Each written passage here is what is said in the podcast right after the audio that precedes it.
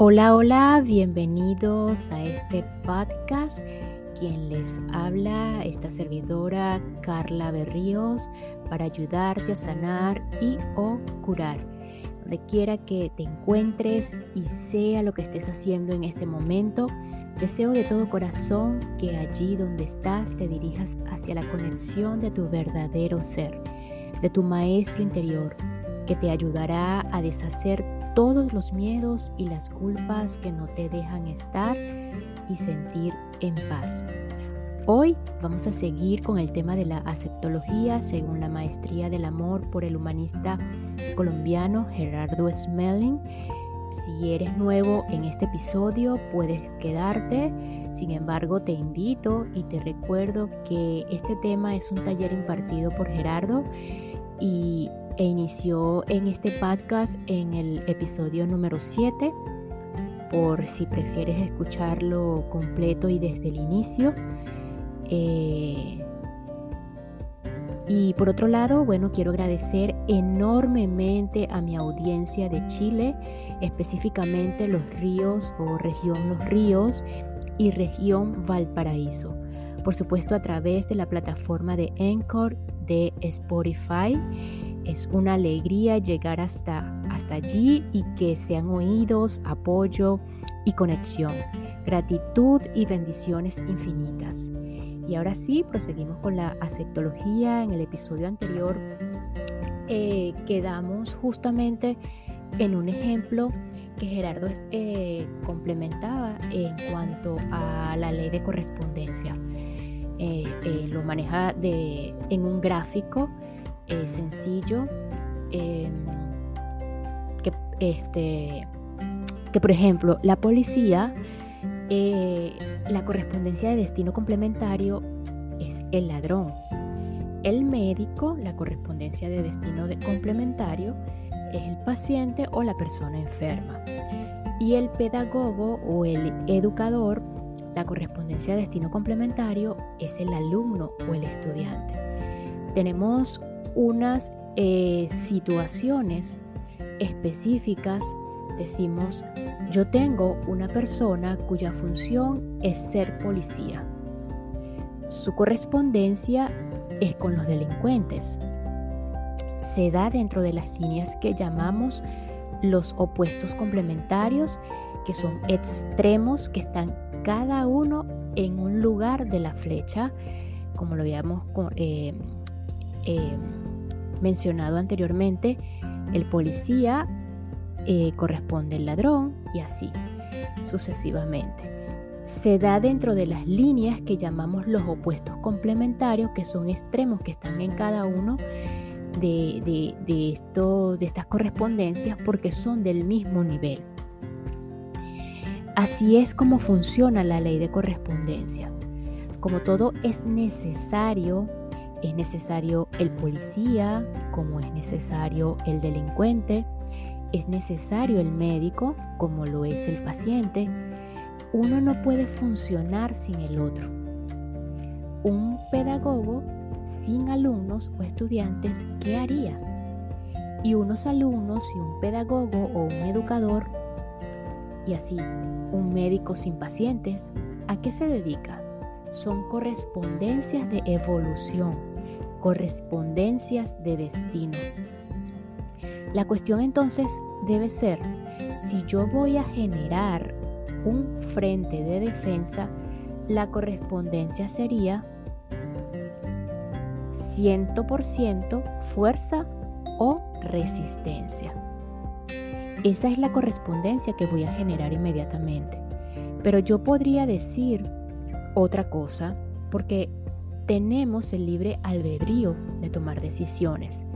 Entonces voy a generar, en vez de un, proceso de defensa, un proceso de amor. Y la correspondencia de destino complementario en el amor sería cero resistencia. Me gustaría que en este punto ustedes escogieran en cuál de los dos procesos prefieren estar porque esa es una decisión personal. ¿Se dan cuenta?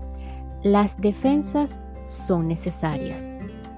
El amor también es necesario. Todo es necesario. La pregunta es, ¿cuál es el resultado de mis decisiones? ¿En cuál correspondencia quiero o decido yo estar? ¿Y cómo hago para decidir eso? Esa es la pregunta de la aceptación.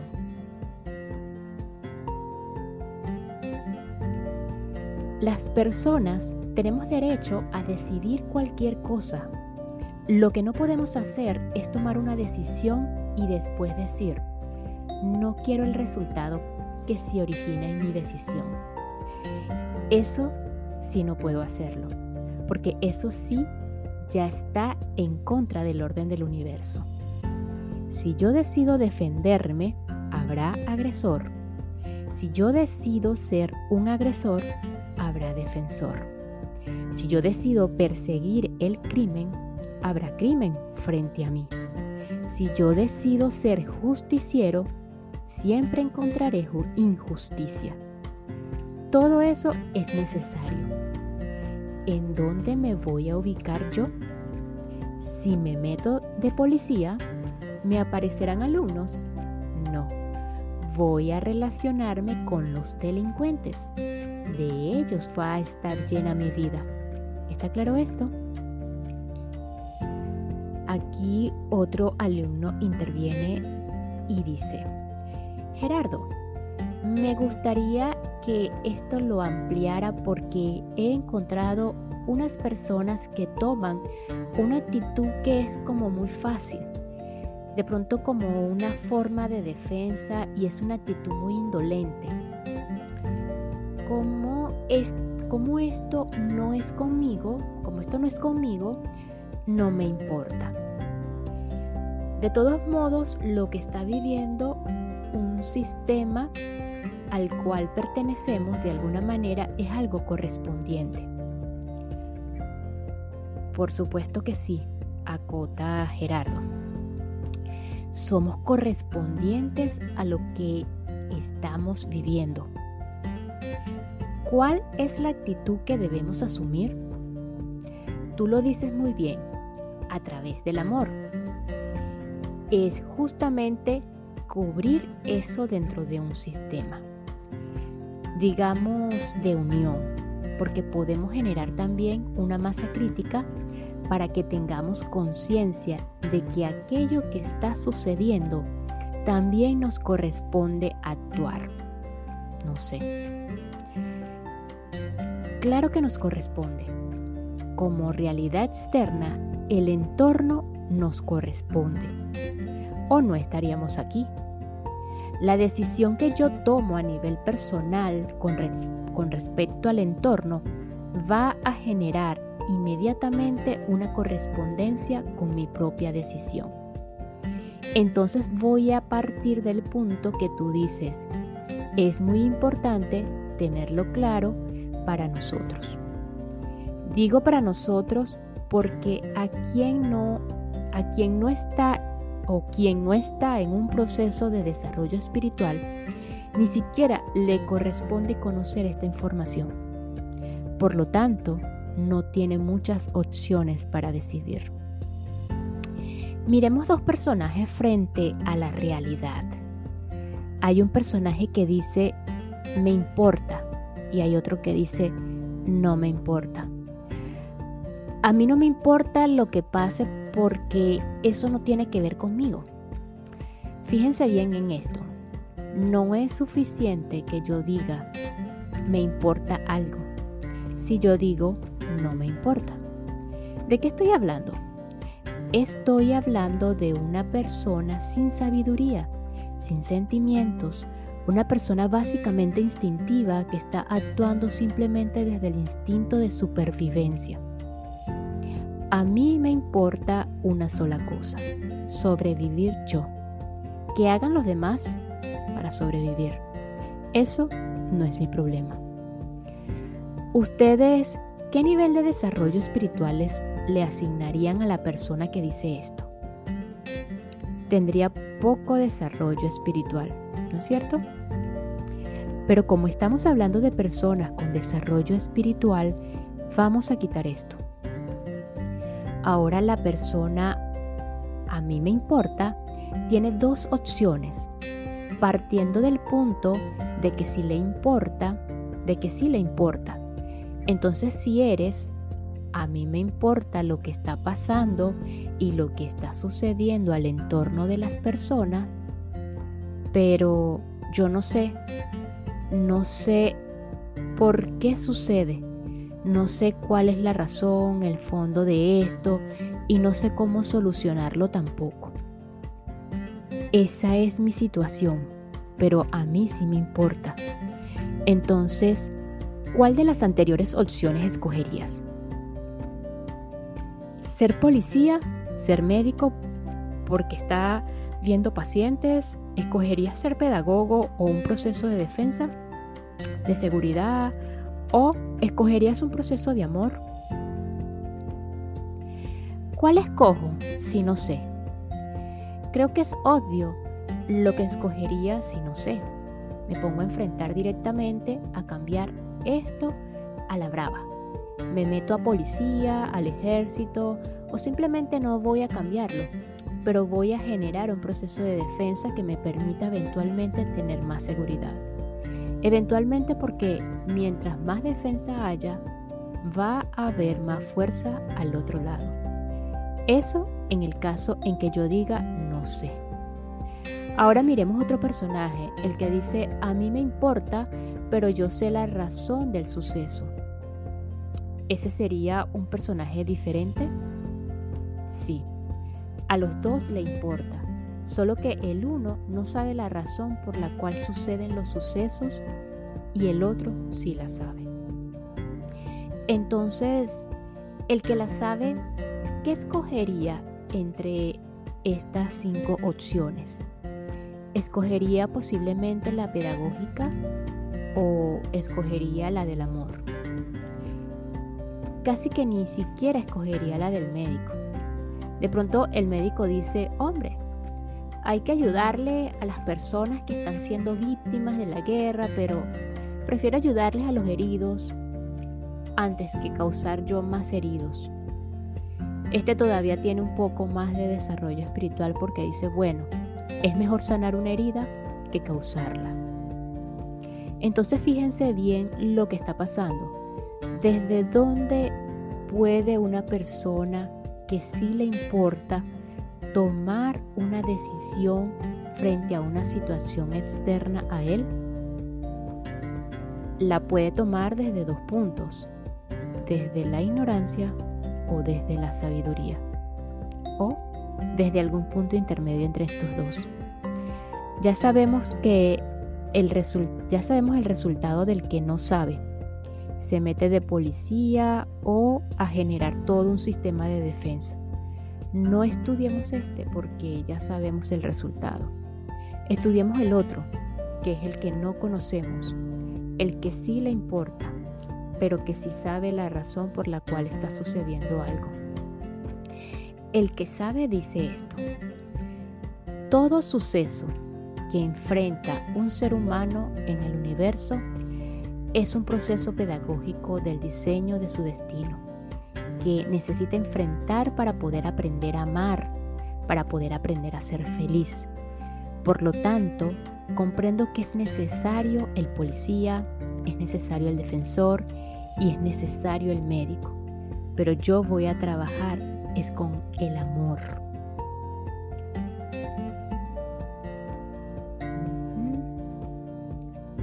La advertencia de Gerardo de agregar una actitud para el caso del individuo que sabe cómo, cómo son las cosas, el cual puede pecar de sabiondo, dice Gerardo, o ganarse dificultades con los demás, totalmente innecesarias.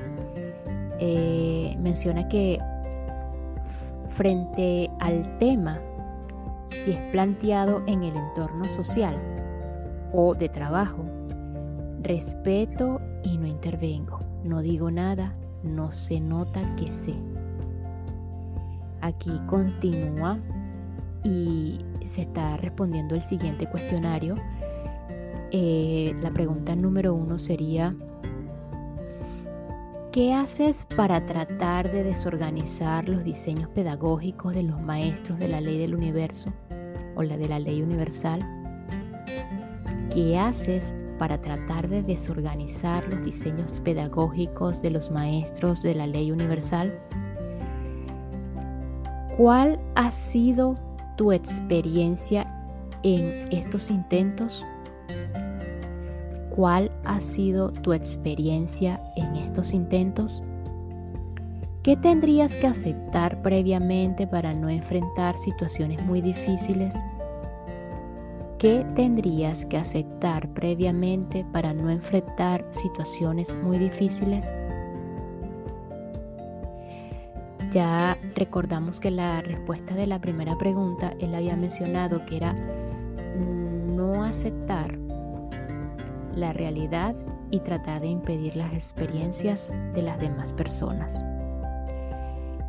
Eh, supongamos que una persona eh, te podría decir desde su bondad, yo no estoy interfiriendo, le estoy haciendo un favor a esos niños, porque si ellos están sufriendo con esos problemas, yo los llevo a jugar al parque. Si eres el rector del colegio, por ejemplo, tú le vas a decir, mira, entiendo su bondad, pero por favor no vuelva a interferir. ¿Qué pasa si todos los días la persona viene y hace lo mismo? No los deja aprender. Tú, como rector o dueño del colegio, ¿qué harías? ¿Le cierras las puertas o llamas la policía? No lo dejas entrar porque estás interfiriendo con tu trabajo. Eso es lo que hacen los maestros de ley cuando yo trato de hacer exactamente eso mismo. Trato de impedir las experiencias de las demás personas porque yo creo que son injustas. Pasa lo mismo con la, con la persona que cree que al niño le colocaron un problema. En vez de decir, el niño tiene un ejercicio, piensa que es injusto que a los niños se les ponga problemas. A los niños no les ponen problemas, les ponen ejercicios. Nosotros en la vida no tenemos problemas, tenemos oportunidades. Si las llego a ver como problemas, ya me, ya me equivoqué. Y si yo digo, que los demás tienen un problema y que yo se los voy a resolver, estoy jugando a la interferencia de un proceso pedagógico. ¿Eso qué genera?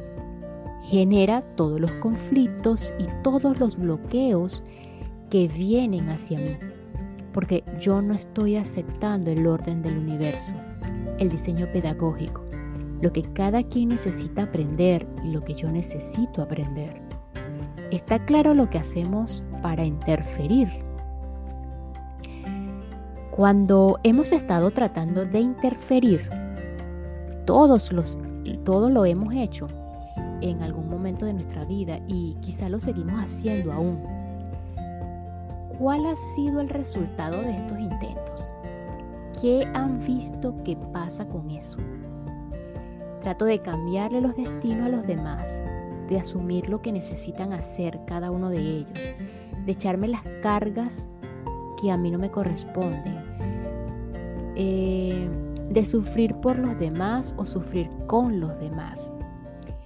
El resultado es una úlcera, un desgaste, un problema, un sufrimiento, angustia, peleas, etc. Y las personas y las circunstancias no cambian, siguen iguales, porque eso o ese no es el método. Sufrir por los demás se llama bondad y no sirve para nada. Sufrir con los demás se llama compasión y no sirve para nada. Compasión significa acompañar a los demás en su pasión. Con eso no le solucionas nada a nadie.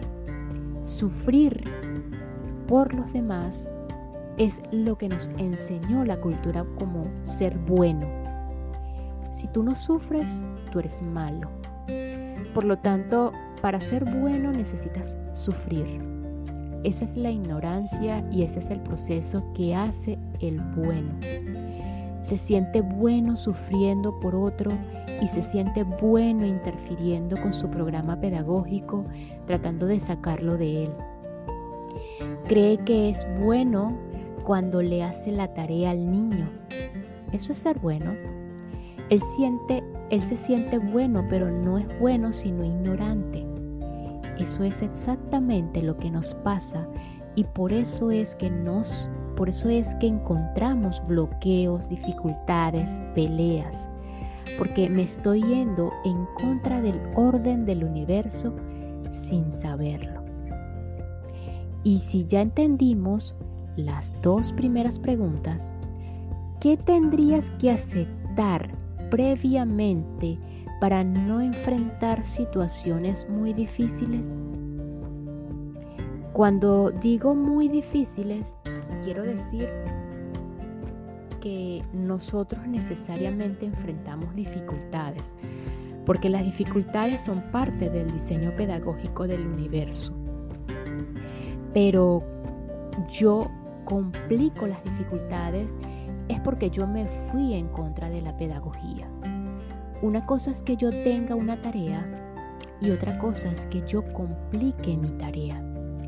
Las tareas son apenas las necesarias. Yo puedo complicarlas por terco.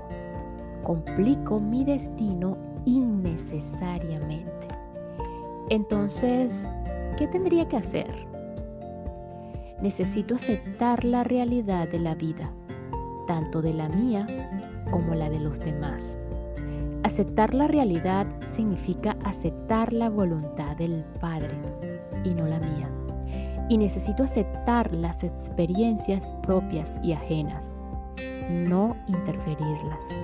Eso se llama no tener miedo a nada. Aceptar la voluntad del Padre mientras yo tenga miedo, no estoy aceptando nada. Entonces, ¿cuál es el ejercicio? El ejercicio es empezar a trabajar con ustedes mismos para lograr tener una excelente herramienta de servicio hacia los demás. Es inútil pretender servirle a los demás mientras yo no sepa cómo hacerlo. Esto es lo mismo que ir a pedir en un colegio el cargo de pedagogo, cuando no tienes ni idea de enseñar nada y ni siquiera tú mismo sabes lo que podrías enseñar. Si una persona inocente, es decir, sin información, va a pedir el cargo de director pedagógico en un colegio, ¿qué le dicen? Mire señor, qué pena con usted, pero es que usted no es idóneo. Entonces cuando yo trato de hacer esto en el universo, los maestros de ley me dicen, usted no es idóneo. ¿Y cómo me lo dicen? No con palabras, con bloqueo. No puedo hacerlo. Esa es la respuesta. Si ustedes aspiran a fluir con el orden del universo, tengan en cuenta estas dos reflexiones. Número uno, lo único que necesitas cambiar está dentro de ti. Nada más necesitas cambiar. Lo que está fuera de ti es perfecto. Corresponde al orden del universo y a los diseños pedagógicos de la vida. Lo repito, lo único que necesitas cambiar está dentro de ti. Nada más necesitas cambiar. Lo que está fuera de ti es perfecto. Corresponde al orden del universo y a los diseños pedagógicos de la vida. Número 2. Solo enfrentamos situaciones que no hemos comprendido ni aceptado previamente. Es decir, todo aquello que tú ya has comprendido y aceptado. No tienes que vivirlo. Repito, solo enfrentamos situaciones que no hemos comprendido ni aceptado previamente. Es decir, todo aquello que tú ya has comprendido y aceptado, no tienes por qué vivirlo. Por eso cuando una persona dice con total aceptación y comprensión, si sucediera esto, eso no me impediría ser feliz. Eso ya no le pasa. A las personas que dicen, lo que yo no aceptaría sería esto, les digo, es lo primero que te va a suceder. Cuando asesoramos parejas que se van a casar, les pregunto, ¿qué es lo que no aceptarías de tu pareja? La persona me hace una pequeña lista de lo que no podría aceptar y le digo, será lo primero que te va a suceder, porque lo que no aceptas es lo que necesitas aprender. Si la persona me dice, a mí no me gustaría, no me gustarían algunas situaciones, pero si llegaran a suceder yo las comprendería y no sería un conflicto para mí. Le digo, no te van a suceder y no le sucede. Si una persona por destino necesitara perder una pierna para aprender aceptación, pero previamente dijera, no hay nada que pueda impedirme ser feliz. Así me, me faltaran las dos piernas. Ya no necesita ese accidente o esa enfermedad. No la necesita porque ya la tiene aceptada. La necesita mientras no la ha aceptado. ¿O por qué creen que nos enfermamos los seres humanos? Porque es parte de un proceso pedagógico del universo, porque necesitamos aprender a no enfermarnos. Ok. Vamos a la siguiente reflexión y a concluir este tema. Quien comprende, quien comprende, acepta y obedece la voluntad del Padre ya nada más tiene que aprender del sufrimiento. Repito, quien comprende, acepta y obedece la voluntad del Padre, ya nada más tiene que aprender del sufrimiento.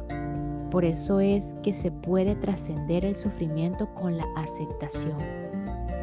Y cuando tú aceptas la realidad tal cual es, sin sufrir ante ella, tú ya no tienes nada más que aprender del sufrimiento puedes continuar el resto de tu vida en paz y en armonía. Y entonces te llamas maestro humano en sabiduría. Ese es el título que otorga la vida. Mientras yo sufra, no he terminado de aprender. Hasta aquí vamos a dejar este episodio eh, con estas dos reflexiones. Quien comprende, acepta y obedece la voluntad del Padre ya nada más tiene que aprender del sufrimiento. Y cuando, cuando tú aceptas la realidad tal cual es, sin sufrir ante ella, tú ya no tienes nada más que aprender del sufrimiento. Muchísimas gracias por estar allí. Nos escuchamos en el próximo episodio y gracias, gracias, gracias por el apoyo.